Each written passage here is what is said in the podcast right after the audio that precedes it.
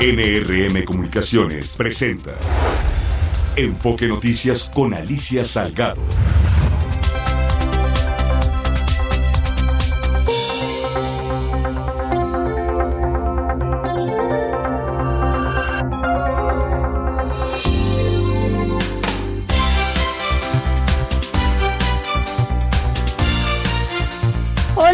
¿Qué tal? ¿Cómo estás? Qué gustísimo de saludarte de nueva cuenta hoy en este Tu Enfoque Noticias. Son las 6 de la tarde en punto, miércoles 22 de noviembre del 2023.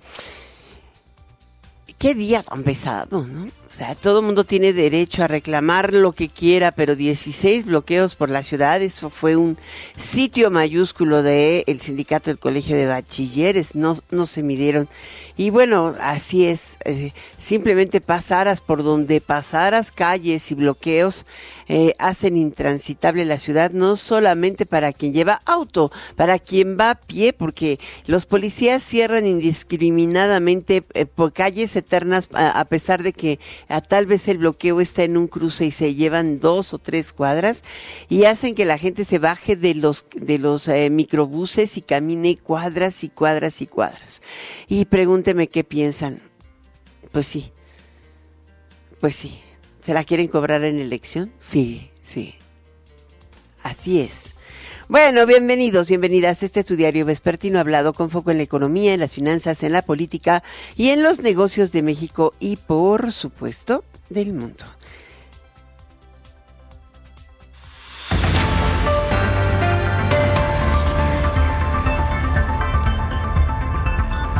Bueno, hay una noticia que a todo mundo le ha caído muy bien, ¿no? El, hecho de que eh, la convención bancaria de Acapulco se va a, digo, la convención bancaria se va a realizar en Acapulco. Este es un signo claro de la decisión del sector empresarial, en este particular de la banca, de apoyar la reconstrucción y la eh, reposición económica de Acapulco tras el paso de Otis. Aún hay mucho trabajo que hacer para poder eh, re, reacondicionarlo en un momento más tendremos alguna, eh, digo, una información mucho más completa al respecto.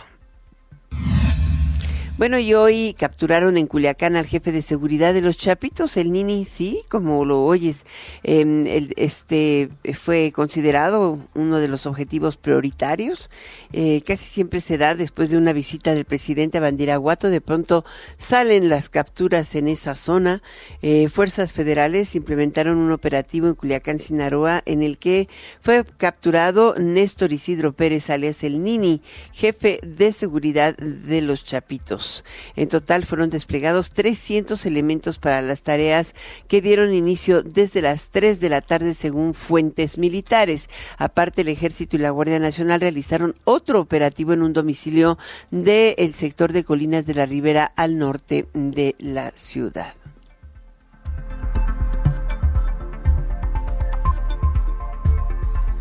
Vamos con Estela García, corresponsal desde Sinaloa. Hola, ¿qué tal Alicia? Te saludo con gusto desde Sinaloa para informarte de los últimos acontecimientos, donde el día de hoy, hace un par de horas, la Secretaría de la Defensa Nacional y la Marina Armada de México detuvieron a Néstor Isidro Pérez Salas, alias El Nini. Él es el encargado de la seguridad de los hijos de Joaquín El Chapo Guzmán, el brazo armado de Iván Archibaldo Guzmán Salazar, líder de la célula de los Chapitos del cártel de Sinaloa. Fue aprendido en el fraccionamiento Colinas de Rivera, al norte de Culiacán, donde se reportaron detonaciones de armas de fuego realizadas por militares como parte de la operación. El operativo aéreo se realizó durante la tarde de este miércoles en varias zonas de la capital sinaloense, creando pánico entre los ciudadanos por las colonias Santa Fe, el sector Tres Ríos, la zona centro histórico y la novena zona militar, donde se presume fue capturado el Nini. Tras su detención, fue trasladado en una aeronave que partió del Aeropuerto Internacional de Culiacán con destino a la Ciudad de México, donde fue puesto a disposición de la autoridad federal. Cabe señalar que Estados Unidos ofrece una recompensa de 3 millones de dólares por el Nini por presuntamente participar en empresas delictivas que conspiran para la importación de fentanilo a ese país. Nosotros seguiremos al pendiente e informándoles sobre todo lo que sucede acá en Sinaloa después de la detención de esta persona, una parte muy importante del cártel de Sinaloa, particularmente de la célula de los hijos del Chapo Guzmán. Buenas tardes. Muy buenas tardes. Y bueno, en otra noticia de último momento, se ha dado a conocer que la próxima semana el Pleno del Senado de la República discutirá la terna enviada por el presidente Andrés Manuel López Obrador para ocupar una vacante en la Suprema Corte de Justicia de la Nación. Em, será el lunes cuando comparezcan ante la Comisión de Justicia Berta María Alcande Luján, hermana de la secretaria de Gobernación e hija de la expresidenta del Consejo de Morena, eh, Lenia Batres, hermana de Matí Batres, el jefe de gobierno de la Ciudad de México, el suplente, y María, bueno, no es suplente, está ocupando este cargo eh, hasta el final de la administración y María Estela Ríos, actual consejera jurídica de la Federación, eh, respecto al impedimento para que María Estela Ríos pueda ser ministra, ya que se equipararía la consejería jurídica con una secretaría de Estado. Los modernistas eh, dicen que van a argumentar que sí se puede competir con base en su respeto a los derechos humanos. No me digas. Vamos con Sergio Perdomo. Sergio. ¿Qué tal Alicia? Un saludo a la audiencia de Enfoque Noticias. El Senado de la República avanza, ya tiene listo el procedimiento para elegir a una ministra en lugar de Arturo Saldívar. El Pleno del Senado aprobó hoy en sesión pública, sin mayores complicaciones, el procedimiento para la elección de una ministra de la terna que les envió el pasado 15 de noviembre el presidente de la República. Las candidatas primero comparecerán el próximo lunes en comisiones, luego en el Pleno vendrá una votación por cédula y si no se ponen de acuerdo, vendrá tendrá una segunda votación y si es rechazada, se regresará al presidente y el Ejecutivo Federal tendrá en ese escenario la facultad de designar a la ministra o ministro que sustituya a Arturo Saldívar. Habla acerca del procedimiento la senadora Elvia Marcela Morat, secretaria de la mesa directiva. Para tal efecto, la comisión convocará a las personas propuestas para que comparezcan a responder preguntas de sus integrantes conforme al formato que acuerde su junta directiva. Tercero, en la reunión que se convoque, harán uso de la palabra las personas propuestas en la terna enviada por el presidente de la República en el siguiente orden. Berta María Alcalde Luján, Lenia Batres Guadarrama, María Estela Ríos González. Es cuanto Alicia en Enfoque les ha informado Sergio Perdomo Casado. Muchísimas gracias. Mm, mira que, que es un tema, ¿no? O sea, tan así tan abiertamente violar la ley con un argumento no legal, eso es muy grave en Morena, ¿no? Yo creo que eh, sí, la falta de respeto al Estado de Derecho hace que, bueno, cualquiera pueda decir, interpretar lo que quiera, eh, así meten a la cárcel a mucha gente, así hacen, eh, pues muchas cosas que no se deberían hacer, ¿no? Eh, sobre todo porque creemos en la legalidad. El presidente López Obrador se ha comprometido siempre a respetar la legalidad, pero a veces él mismo pone en duda las leyes y su ejecución en lugar de eh, eh, plantear alternativas donde no tenga que violarse la ley. En fin, la consejera jurídica puede ser una gran abogada, pero si no tiene las facultades de para poder ser ministra de la Suprema Corte, pues no debería serlo. Ah, yo creo que hay mucha gente capaz para ello independientemente de la afiliación partidista que puedan tener. Ya tenemos dos ministras que tienen esa afiliación eh, partidista.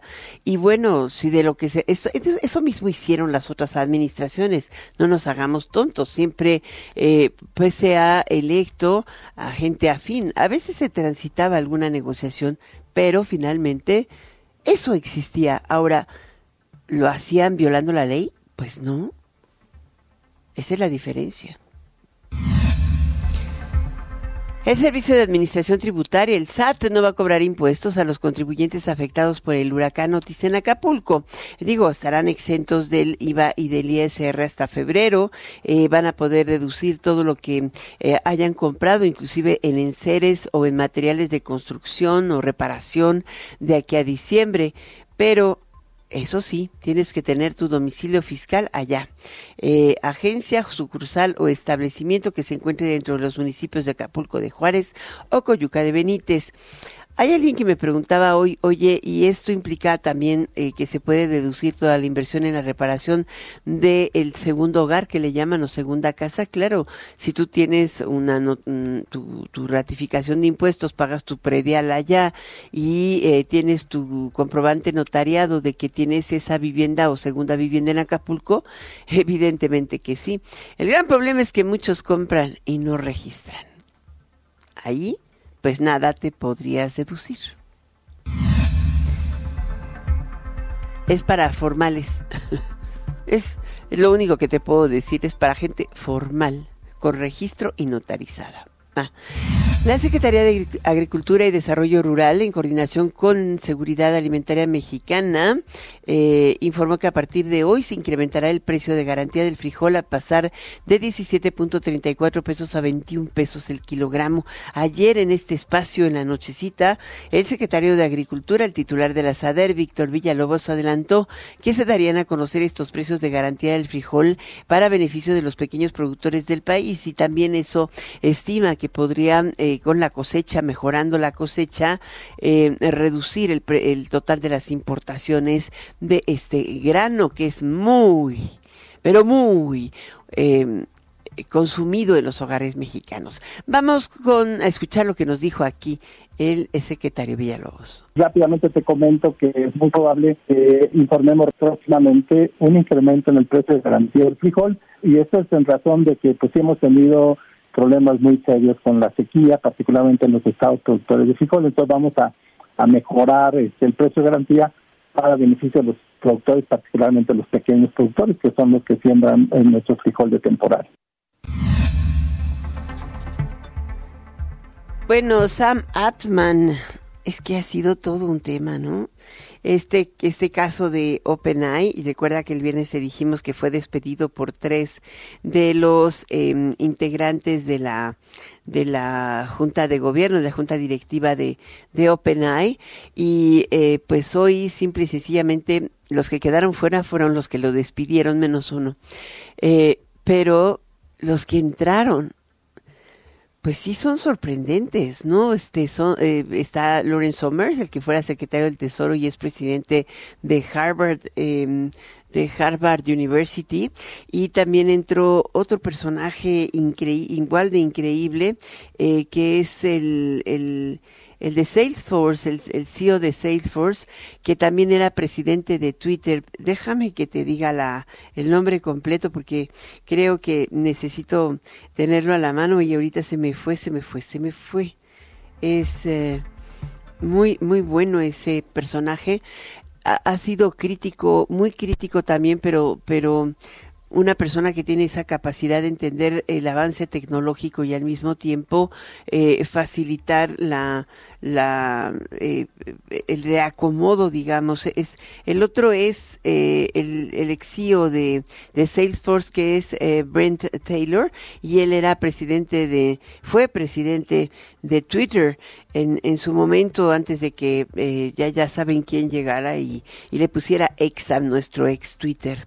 Bueno, hoy también el único que se queda en el board es eh, D'Angelo, Adam D'Angelo, el, el, el, el que era ejecutivo de Facebook y fundador. Aquí el tema es que hoy eh, pues van a, a, plantearse la necesidad de recuperar esto que Atman eh, o por lo que Atman se opuso terminantemente a lo que eh, había determinado el consejo que era eh, iniciar comercialización muy agresiva del chat GPT y de y de la fuente cerrar la fuente de, de OpenAI a la investigación internacional y además pues el, objetivo fundamental es este el de la integridad, el de la, el de la, eh, como decía, te, decía ayer era la honestidad, pero eh, Atman ha, colocado un término que me parece eh, muy relevante. Quiero que este es el, el tema de el, el, el altruismo efectivo.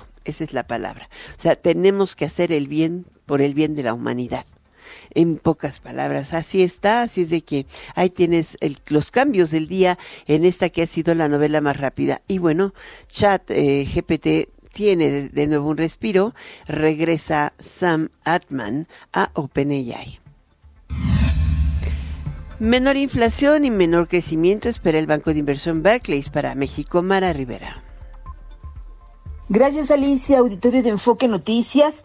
Menor inflación y menor crecimiento espera el Banco de Inversión Barclays para México en 2024. De acuerdo a Gabriel Casillas, economista en jefe para Latinoamérica, los riesgos para nuestro país no son la política económica ni las próximas elecciones presidenciales. Están, dijo, en el cambio climático y en un menor crecimiento de Estados Unidos. Escuchemos. ¿Cómo le va a hacer México para crecer si tiene una desaceleración de Estados Unidos? Probablemente haya una desaceleración de remesas, una desaceleración de flujos de turismo, eh, en manufactura realmente, salvo la industria automotriz, lo demás no ha, ha, estado débil. Entonces por ahí no, vemos mucho cambio. Apuntó que los desastres naturales, como los que dejó el huracán Otis en Guerrero y las fuertes sequías, significarán para la economía hasta un punto menos porcentual del Producto Interno Bruto. Al cierre de 2023, eh, Barclays pronosticó una inflación general de 5% y un crecimiento económico de 3.4%. Y para 2024 dijo que habrá una convergencia en toda Latinoamérica del 2%. Va a haber convergencia de crecimiento de 2%, salvo Argentina. Pero convergencia, ¿por qué? Porque México está creciendo al 3.4 este año. Y la segunda tendencia en Latinoamérica, que los bancos centrales todos estén bajando tasas. Destacó que entre los factores que podrían ayudar a México a crecer más de ese 2% se encuentra el nearshoring. Pero pues en México va a haber dos fuerzas de crecimiento importantes en el, en el 2024 que nos pueden llevar a crecer poco más de 2%. Una de ellas es el nearshoring, las empresas que tienen que cambiar sus líneas de producción saben que lo tienen que hacer sin importar recesión, desaceleración. Y eh, ahorita hemos visto el nearshoring vía construcción, ¿no? porque están construyendo los parques industriales, etc. Pero el año que entra probablemente veamos ese cambio de parque industrial a línea de manufactura. Por su parte, Eric Martínez, jefe de estrategia de tipo de cambio, advirtió que Barclays espera que el Banco de México reduzca la tasa de referencia en el primer trimestre de 2024 25 puntos base. Agregó que la moderación del dólar está llevando al tipo de cambio a niveles razonables. Bueno, hemos visto que el tipo de cambio ha retomado cierta tendencia a la, a la apreciación eh, que, que responde sobre todo a una moderación en el dólar y esto ha sido consecuencia de que por fin estamos empezando a ver cierta moderación en los datos de Estados Unidos. Eric Martínez resaltó que la depreciación del peso el próximo año hasta de 5% por la contienda electoral será pasajera y nada por qué preocuparse. Históricamente el, el peso se deprecia como 5%, digamos, entre marzo y, y junio en año electoral, eh, en elecciones presidenciales. Digamos, eso es lo que suele pasar y, y, algo bien interesante es que esta depreciación no es permanente, sino que de inmediato se corrige ya que eh, hay certidumbre sobre quién gana la elección. Al cierre de 2023, el tipo de cambio podría ubicarse en 17.75 pesos por dólar, por debajo del consenso de los analistas que esperan quede en 17.85. Hasta aquí mi reporte. Muchísimas gracias por este reporte, Mara Rivera. Bueno, la economía mexicana parece haber iniciado con el pie izquierdo, eso dicen algunos, pero eh, esto porque, pues, eh, hoy yo no sé, cuando el, el dato de el INEGI hoy dio a conocer tres indicadores importantes este día en particular, el 22 de noviembre, y eh, es el de la encuesta mensual de empresas comerciales, la encuesta mensual de servicios y la encuesta nacional de empresas constructoras. La que llama mucho la atención es la caída en materia de eh, construcción, porque venía recuperándose de manera importante y en el en septiembre del 2023 eh, el valor de la producción por las constructoras disminuyó 2.3% respecto a agosto. También la ocupación en el sector de construcción cayó 0.5% y las horas trabajadas descendieron 0.3%. Eh, ¿Qué es lo que estaba o qué es lo que ocurrió en total? Es que eh, hubo un momento de como de cierre presupuestal. Eh, la mayor parte de la construcción estaba creciendo por las obras de infraestructura extraordinaria, las que está ejecutando el gobierno federal en el sureste del país en particular y también las obras de infraestructura carretera. Pero en agosto se cierra presupuesto y tienen que ejecutar en el resto del año y normalmente hay un hay un periodo difícil que es el de septiembre, es el mes de la seca en todos sentidos. Esperan que en octubre, noviembre y diciembre aumente la capacidad de ejecución y también este indicador que de alguna manera pone pues también el, tema eh, eh, como el punto de, de ya se está enfriando la economía. El indicador oportuno de la actividad económica lo dieron a conocer antier y eh, registró un retroceso de 0.1%. Para algunos esto es iniciar una desaceleración difícilmente podría ser, pero ten en cuenta un elemento que te comenté ayer.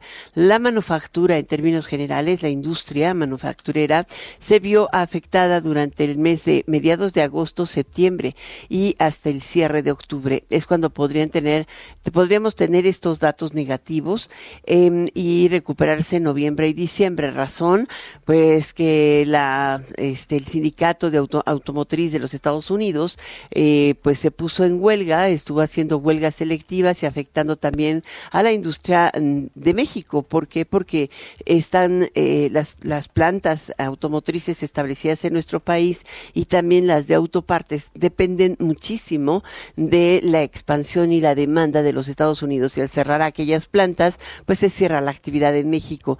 Hoy por hoy el sector automotriz en su conjunto representa el 9% del Producto Interno Bruto, de tal manera que es lógico que tengamos esta ligera desaceleración, pero no hay indicios de una desaceleración estructural. Esto es, hay factores estacionales, pero no estas alarmas de así como la economía mexicana parece haber iniciado con el pie izquierdo. Lo leí en algún par de periódicos y me parece una exageración.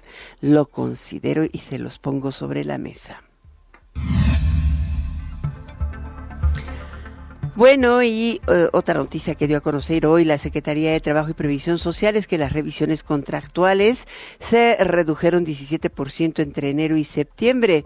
Eh, de acuerdo con la dependencia, se han reportado 6.811 revisiones de contratos colectivos para 2.4 millones de trabajadores, de los cuales 1.6 millones son de nivel federal y 871.961 eh, son locales, o sea, son sindicatos estatales A nivel federal tuvieron eh, estas revisiones contractuales una caída del 17% en el periodo enero-septiembre, eh, pero la reducción obedece a que eh, muchos de los contratos colectivos se dieron por terminados en mayo de este año y también a que las negociaciones son pues complejas, sí, sobre todo porque el incremento de salarios mínimos cada año presiona más las demandas de los sindicatos. esto pues evidentemente genera presión sobre todos. Ahí tienes el caso ahorita. ¿No tienes por ahí la declaración del, líder del sindicato de bachilleres?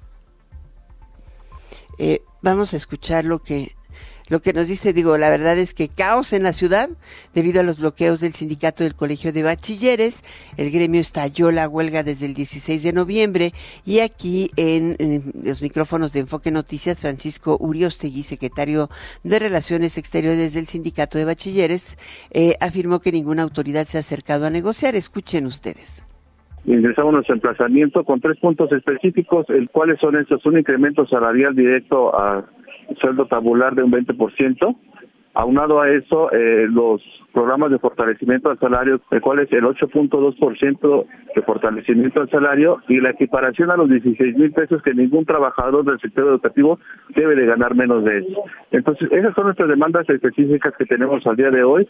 Y más de ya siete días de que fallamos la huelga, pues no hemos tenido ningún acercamiento por parte del colegio, ninguna institución se ha eh, acercado con la representación sindical para poder eh, formular una propuesta.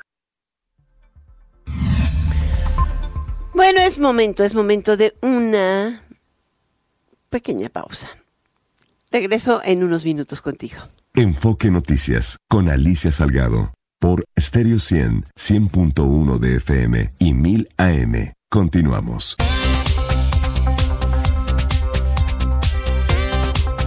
Bueno, la noticia corrió, corrió como reguero de pólvora, eh, así se, de expectativa o de interesante resulta una convención como esta, la convención bancaria, eh, que siempre sí se va a realizar en Acapulco. Julio Carranza, ¿cómo estás? Presidente de la Asociación de Bancos de México. Alicia, muy buenas tardes, qué gusto saludarte como siempre, aquí estoy a tus órdenes. Pues también para mí es un gustazo. Eh, Julio, ¿Por qué se va a realizar la convención en Acapulco? Cuéntame. Nos diste la noticia relevante aquí ese día, pero hoy ya salieron de con el presidente, ya lo comentaste, pero ¿sí tiene la capacidad eh, de organización el mundo imperial para ello? Mira, la verdad es que eh, nosotros, eh, déjame, déjame hacer un poco de historia. La banca tiene 24 años haciendo la convención bancaria en Acapulco, llega eh, este marzo de este año, del 2023, decidimos que la convención bancaria debería de ir a las diferentes regiones del país para acercar la banca a la gente. Eh, y entonces la hicimos en Mérida, fue, fue la verdad muy exitosa. Y teníamos eh, ya planeado eh, y platicado y demás con la gente de, de, Vidante en Nayarit, en Riviera Nayarit, para hacerla en allá en 2024. Sin embargo, ante la emergencia y el apoyo que requiere Acapulco, eh, decidimos, y déjame decirte, de manera unánime, todos los bancos, cancelar Nayarit y regresar la convención bancaria Acapulco en abril del próximo año. ¿Qué significa esto? Pues significa que muy probablemente no vamos a tener una convención muy cómoda. Puede, mira, el, el, el, el hotel donde normalmente se realizaba la convención bancaria durante estos 24 años, que es el Princess, pues está en una situación muy complicada y se va a tardar un par de años en, en, restaurarse. Sin embargo, pues tenemos el eh, centro de convenciones de Mundo Imperial, que es el que está ahí pegado al centro este de espectáculos junto al aeropuerto, ahí junto a la isla, el centro comercial este que está ahí en Acapulco, en toda la parte de Diamante. Y ahí vamos a hacerla. Es un, es un centro de convenciones que puede recibir hasta cinco mil personas. Nuestra convención bancaria tiene alrededor de dos mil personas que, que acuden a esta, a esta convención. Es una convención importante en número de, de gente también y como digo pues no probablemente no va a ser muy muy cómodo pero estamos plenamente convencidos de que eso es lo que tenemos que hacer queremos estar cerca de Acapulco queremos mucho Acapulco hemos estado muchos años en Acapulco y, pues ahí es, es, esa es la decisión que tomamos hoy, Alicia. Pues es una decisión importante. Yo creo que hoy en particular, ahora hay eh, la, infraestructura bancaria se ha ido recuperando. Es, es, esto es una eh, realidad allá en Acapulco entre cajeros automáticos y también sucursales abiertas, pero le falta mucho. Eh, ¿Cómo han logrado sortear el problema de la seguridad y los clientes que tienen factores de reconstrucción o temas de reconstrucción han encontrado en la banca sensibilidad para iniciar o para obtener préstamos que les permitan restituir su patrimonio? Sí, claro que sí, Alisa. Fíjate que eh, hoy por la mañana precisamente el señor presidente comentaba esto eh, eh, todo este todo este tema de la de la seguridad eh, le ha puesto eh, el gobierno todo el interés por, por corregir el problema de Acapulco que seamos sinceros no no viene solamente desde ahora viene desde antes del del huracán. Y comentaba el presidente que eh, hoy tienen más de diez mil elementos de la Guardia Nacional que se van a quedar ya en Acapulco y que van a ser eh, uno de los puertos turísticos más seguros en el país, eh, precisamente para que se pueda dar todo este relanzamiento de Acapulco, que no es sencillo, que se va a llevar este un buen tiempo, pero que esperamos eh, que quizás en cuatro o cinco meses podamos estar viendo una pues un cambio eh, muy importante de lo que estamos viendo hoy, pues que es todavía una situación de emergencia. Y, y, como bien dices, la banca, tenemos hoy 86 sucursales eh, allá y teníamos 362 cajeros automáticos funcionando. Hoy hemos logrado eh, ya reabrir 53 sucursales, que es el 62%, y 133 cajeros automáticos que, eh, que estaban en sucursales bancarias. El gran reto que tenemos todavía son los cajeros automáticos que están remotos, digamos, por todo, por toda la ciudad, que todavía no hemos logrado, ahí solamente hemos logrado echar a andar 14. Y sí, sí tenemos eh, eh, programas importantes. El, más importante es que todas las carteras de Acapulco, que ascienden a 20 mil millones de pesos, las estamos difiriendo todos los pagos por seis meses.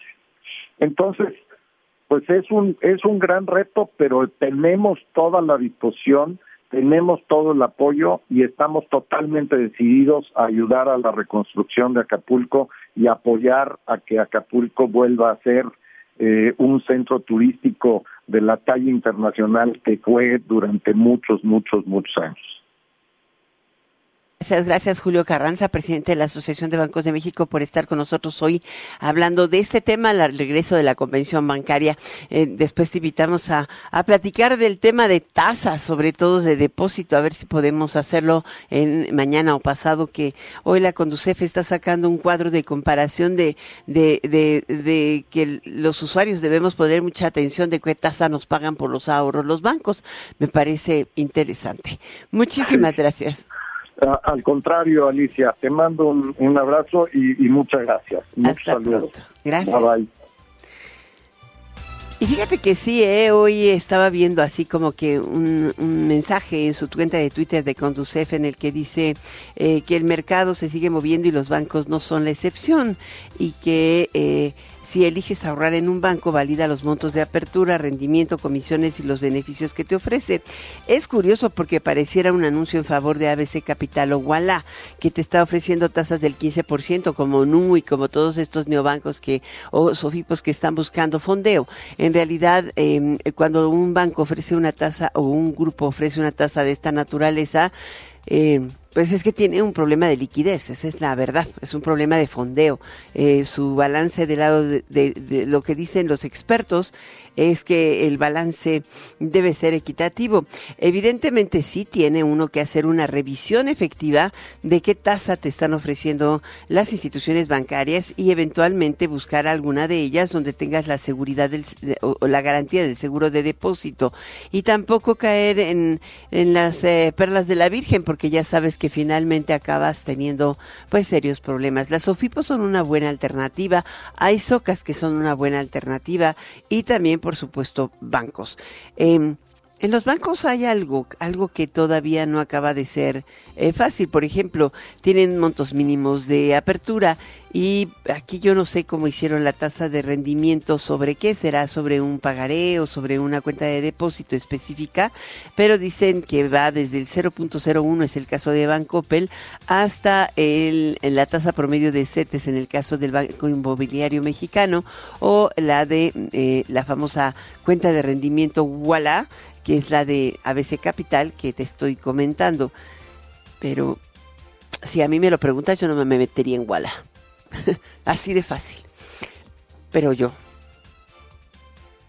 Vámonos a una pausa, regreso enseguida. Enfoque Noticias con Alicia Salgado por Stereo 100, 100.1 de FM y 1000 AM. Continuamos.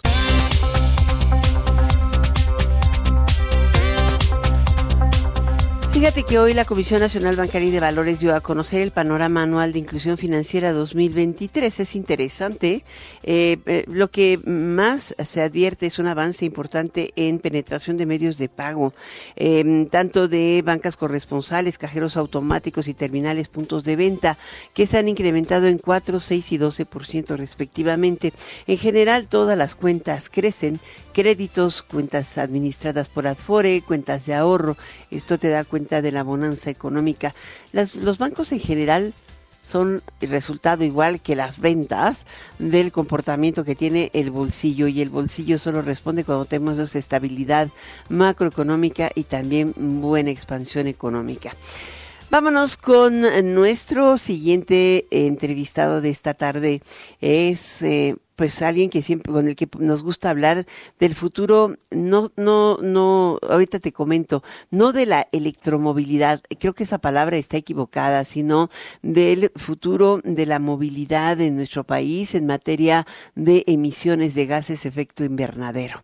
Eh, cada día insisten más en que tenemos que usar automóviles eléctricos cuando lo que debemos hacer es fijarnos una meta para reducir la cantidad de emisiones que se emiten a la atmósfera pues con híbridos híbridos eléctricos, híbridos eléctricos y más adelante, ¿por qué no? Como te lo decía la semana pasada, con eh, vehículos movidos a base de hidrógeno o cualquier otra tecnología que en el futuro nos permita reducir la emisión de nitrógeno y de dióxido de carbono a la atmósfera, así como partículas suspendidas.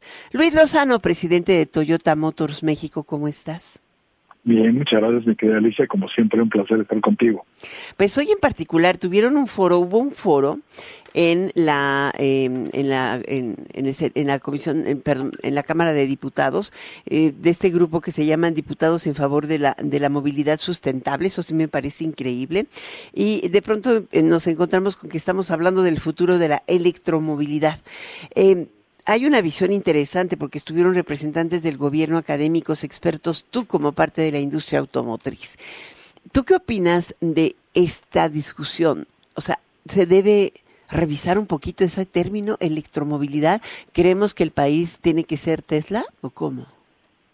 Bueno, gracias por, por primero por la entrevista y por la oportunidad como siempre y por el interés en el tema. Yo sé que eres una enamorada del tema y la verdad de las cosas es que primero te quiero decir que para mí día muy importante porque es un icono. O sea, es icónico el día en que la Cámara de Diputados se sienta a platicar de una cuestión eh, automotriz de futuro. Pues para mí fue un honor haber participado con ellos y debo darle reconocimiento eh, a, la, Cámara en el sentido de, de, platicar y sentar a tanta gente relevante en un tema de discusión, pero viendo un objetivo de futuro. Esa es la primera cosa que te quería decir. La segunda es que Mira, electromovilidad creo que es un término, si no es el término exacto, es un término correcto.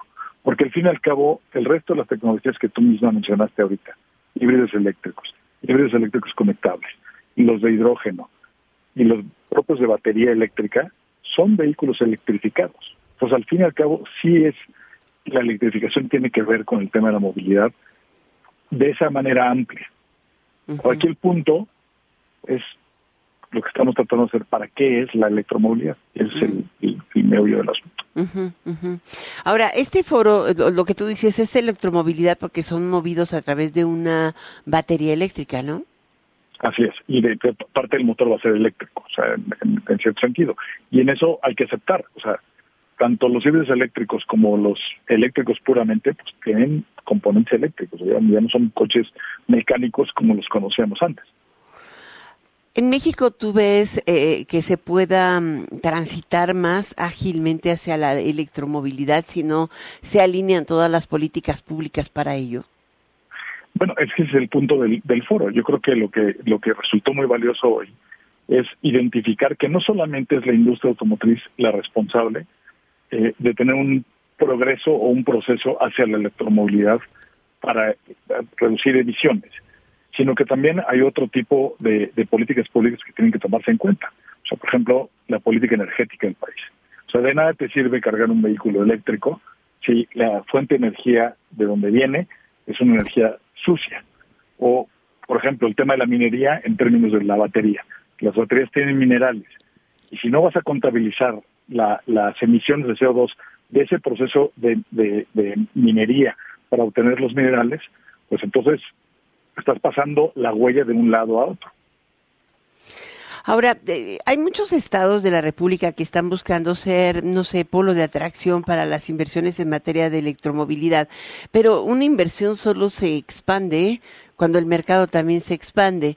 Hoy en México tenemos muy poca producción de este tipo de, vehículos que ofrecen eh, menor, eh, eh, hasta donde yo sé, creo que solamente ustedes han anunciado la producción en la, en, la planta de, de, de Guanajuato de, ese paseo, ¿no? De, de un vehículo híbrido. ¿Podríamos ver la expansión de esta producción en nuestro país? Mira, yo creo que el tema de México en términos de producción y mercado es un, es un país excepcional, porque es un país en el que, digo, sí se usa mucho de lo que producimos, evidentemente, para el mercado interno, pero también yo creo que todas las empresas que están produciendo aquí tienen mucho producto de exportación. Y eso da también una oportunidad, porque tenemos otros mercados, principalmente Estados Unidos, que igual está caminando más rápidamente hacia la electromovilidad y eso nos va a jalar en términos de producción. Pero yo creo que también nos tenemos que preocupar por el mercado interno. El mercado interno no forzosamente se consume únicamente lo que se produce en el país. También importamos vehículos de otras partes del mundo. Aquí es cómo hacemos y cómo incentivamos eh, para que sigamos atrayendo no solamente lo que producimos, sino también lo que importamos de vehículos que sean y que ayuden a la reducción de emisiones basados en las capacidades del país. O sea, con la tecnología, con la infraestructura que hay el día de hoy, con la generación de energía que hay hoy, nosotros estamos convencidos que hoy por hoy los híbridos son los vehículos que más eficientemente reducen el CO2. Pero en el futuro no va a ser así. Habrá otras oportunidades. Ajá. ¿Y cómo puedes incentivar el consumo de estos vehículos y también la expansión de la oferta?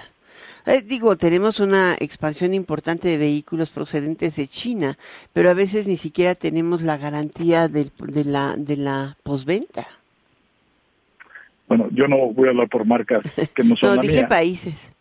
Sí, o sea, bueno, en, en términos de país, bueno, nosotros nos encargamos de nuestros clientes desde que compran su vehículo hasta que lo desechan. O sea que nosotros, en ese sentido, tenemos una, una política completa en términos del ciclo de producto. De hecho, nuestro crecimiento está basado en eso.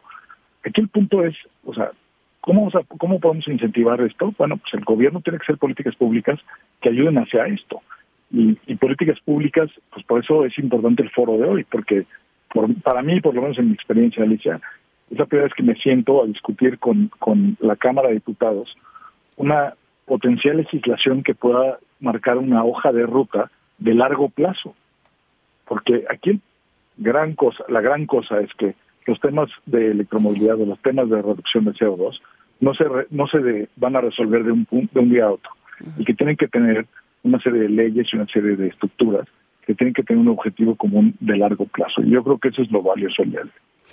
Yo, yo me impresioné con alguna cifra que diste hoy en el foro en la mañana, eh, sobre todo em, en relación al, a los minerales que se utilizan para fabricar una sola batería y el efecto que tienen en la reducción de gases de efecto invernadero a la larga, ¿no?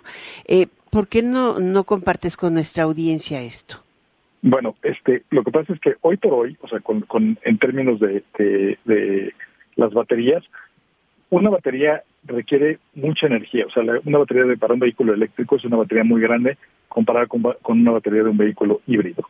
Entonces, para, o sea, de, una, de los minerales que requieres para una batería de un vehículo puramente eléctrico, puedes sacar minerales para hacer seis baterías de vehículos híbridos eléctricos conectables o 90 baterías de vehículos híbridos eh, como los que vendemos y ya tenemos en el mercado y que la verdad es que hemos sido bastante. Que son híbridos eléctricos híbridos eléctricos. 90 por una. 90 por una. Entonces, si, si, eso, si eso lo traduces a reducción de CO2, de un coche eléctrico reduces 3.7 toneladas de CO2. De seis híbridos conectables, produces, o sea, reduces 20 toneladas de CO2. Y de 90 vehículos híbridos eléctricos, reduces 138 toneladas de CO2. Es decir, con 90 vehículos híbridos eléctricos hoy por hoy, reduces, más, o sea, reduces 37 veces más que con un solo vehículo, asumiendo que el mismo vehículo, o sea, que 90 requieren los mismos minerales que un vehículo eléctrico. Ahora, a veces uno piensa, bueno, está bien, yo lo cargo con esta, este enchufe, es eléctrico, me reduce el, el, consumo de, de, CO2, pero, eh, pero la energía con la que, la energía que nos llega no es necesariamente limpia, ni la mezcla, ¿no? Es así. Eh, y creo que la al clavo. Y, lo que yo he tratado de abogar los últimos eh, años es que aquí el objetivo es reducir el CO2. ¿Y cómo lo reducimos de la manera más rápida y eficiente? Y si, y, lo que se ha convertido ahora en una discusión en términos de qué tecnología trae. Ya llevan a traer los eléctricos. Bueno, es que no es importante los eléctricos, lo importante es cómo reducimos el CO2. Entonces, México está preparado porque por lo que dices, por la calidad de energía que se produce y de dónde se produce, así como la infraestructura de recarga. Hoy lo que sirve mejor para reducir el CO2 son los vehículos híbridos eléctricos. Mm. Pues creo que sí es un, es un tema, porque lo que yo estoy entendiendo después de esta charla es que lo, lo que hacemos es transmitir la huella de, de eh, carbón cochino a este de una de una de una eh, eh, o sea de un sector a otro en realidad si no tenemos toda la cadena limpia, ¿no? Completamente. Mira, de hecho hay datos y tú crees súper estudiosa. Lo puedes checar en la, en la propia página del CFE, si no yo te mando los datos. La propia CFE ha dicho, o sea, un vehículo híbrido eléctrico el día de hoy en México contamina menos que un vehículo eléctrico cargado con la energía que produce la CFE el día de hoy. Uf. No, pues sí, me vas a mandar los datos. Está buenísimo. Muchísimas gracias, Luis Lozano, eh, presidente de Toyota México. Muchísimas gracias por estar con nosotros. Al revés, te agradezco siempre el interés, Alicia, y tu liderazgo en esto. No, pues es que lo escuché en la mañana, me parecía sorprendente los datos, algunos datos me parecieron, eh, es algo que no había escuchado con toda sinceridad. Muchas gracias, Luis. Gracias a ti. Vamos a una pequeña pausa comercial, pero antes de irme te quiero contar algo. ¿Tú sabías que Bradley Cooper dejó el alcohol tras sufrir un traumatismo cráneoencefálico una noche loca? Sí, sí, de verdad. Eh, resulta que cuando estrenó la la película Maestro, eh, pues eh, ahí fue cuando eh, pues se fue de, de farra y de tal manera que acabó pues en el hospital y en estas condiciones eh, fue, eh, una de las cosas más graves que enfrentó en, con este traumatismo cráneoencefálico fue eh, su dificultad de recuperación em, y porque pues iba de farra muy frecuentemente. Él dejó de ser alcohólico, no, es, no ha dejado de ser alcohólico, es un tipo que cuida muchísimo su, su, su manera de vivir. Eh, vaya que la cuida, y a los 29 años dejó el alcohol en, de forma definitiva. Lo único que nunca ha dejado es de ser un noviero de primera. Ahora estrenó otra, ¿no? Anda con Gigi Hadid. A, principio de año andaba con su ex, ¿no? A finales del año pasado con otra. Bueno, estaba viendo la colección de novias que ha tenido y hasta hasta Jamal, la que se casó con la, la que se casó con con este ¿cómo se llama? Eh, no, no sé quién era, su nueva novia, vamos a ver quién es. Es que de verdad tiene tantas novias que tendrías que estar checando la página diario para ver con quién. ¿Te acuerdas de Abedín? Es Uma Abedín, era una de sus afamadas novias. Estuvo con él mucho durante algún tiempo. Ella trabajó en la campaña de Hillary Clinton. O sea, no nada más anda este con chavas del espectáculo, también con personajes políticos. Vámonos a una pequeña pausa, regreso enseguida. Enfoque Noticias con Alicia Salgado por Stereo 100, 100.1 de FM y 1000 AM. Continuamos. Bueno, estima Santander que en el corto plazo la inversión extranjera dentro del nearshoring podría superar el monto anual de las remesas, así de fuerte. Advirtió que los gobiernos deben convertirse en aliados silenciosos de las empresas, más bien sugirió, ¿no? Vamos contigo, Ernesto Gloria. ¿Cómo estás, Alicia? Auditorio de Enfoque Noticias. Muy buenas tardes a todos. Santander México estimó que en el 2025 las inversiones por relocalización de cadenas de suministro incluidas dentro de la inversión extranjera directa podrían superar los ingresos que por remesas tiene nuestro país, que en este año ascenderían a poco más de 60 mil millones de dólares. Al presentar su Nearshoring Data Monitor de Santander, Alan Alanis, director de análisis y estrategia bursátil del grupo, afirmó que si las remesas continúan en la tendencia creciente, eso ocurriría en los próximos dos años. Vamos a escuchar cómo lo dijo. Estamos solamente viendo el comienzo del tema de Nearshoring. Nosotros creemos que de esas 120 empresas que han hecho anuncios, deberíamos estar viendo al menos el doble de anuncios del año que entra en el 2024. La dinámica que estamos viendo geopolítica en el mundo apunta a eso. Hoy en día las remesas equivalen a más de 60 mil millones de dólares anuales. El potencial es enorme porque estamos recibiendo más de remesas todavía que de inversión extranjera directa. Yo creo que deberían de estar, superando las remesas, la inversión extranjera directa. Si la inversión extranjera sube 50% el año que entra, ¿verdad? Y las remesas se mantienen constantes, entonces se viene el 2024. Pero para ser un poco más cautelosos, vamos a poner en el 2025. Alicia, el especialista señaló que los inversionistas por un tema cultural en Estados Unidos reconocen en el gobierno a un aliado silencioso, ya que coadyuva con los esfuerzos de las empresas al proveer desde entornos adecuados, infraestructura y hasta capital humano a través del desarrollo en la educación con el avance de las empresas y a cambio obtienen de esta empleo para la población y recaudación de impuestos en diversos rubros. Es nuevamente la voz de Alan Araniz. Las decisiones de inversión siempre llevan un horizonte de tiempo mucho mayor a seis años, a diez años. Nadie pone una fábrica pensando en que va a recuperar su inversión en un periodo. Entonces, las decisiones de inversión van muchísimo más allá de los ciclos políticos por, por razones de, de costo de capital y de la inversión. Para el empresario norteamericano, el gobierno es un socio silencioso porque se lleva una parte de los impuestos, pero contribuye en calles, en alumbrado, en regulaciones, en seguridad, en salud, en muchos otros aspectos. Alicia, el reporte que les tengo. Muchísimas gracias, gracias por este eh, reporte, Ernesto Gloria. Hasta pronto. Hasta pronto, hasta mañana. Y bueno, muchísimas gracias por el favor de tu atención. Te invito a seguir con nosotros en Enfoque Noticias, por supuesto, mañana a las seis en Amanece, Martín Carmona estará. Y a las siete, Mario González, Adriana Pérez Cañedo a la una de la tarde. En este espacio te dejo con Daniela Inurreta en Golden Hits por Stereo 100 y Radio 1000. Yo soy Alicia Salgado. Muy buenas noches.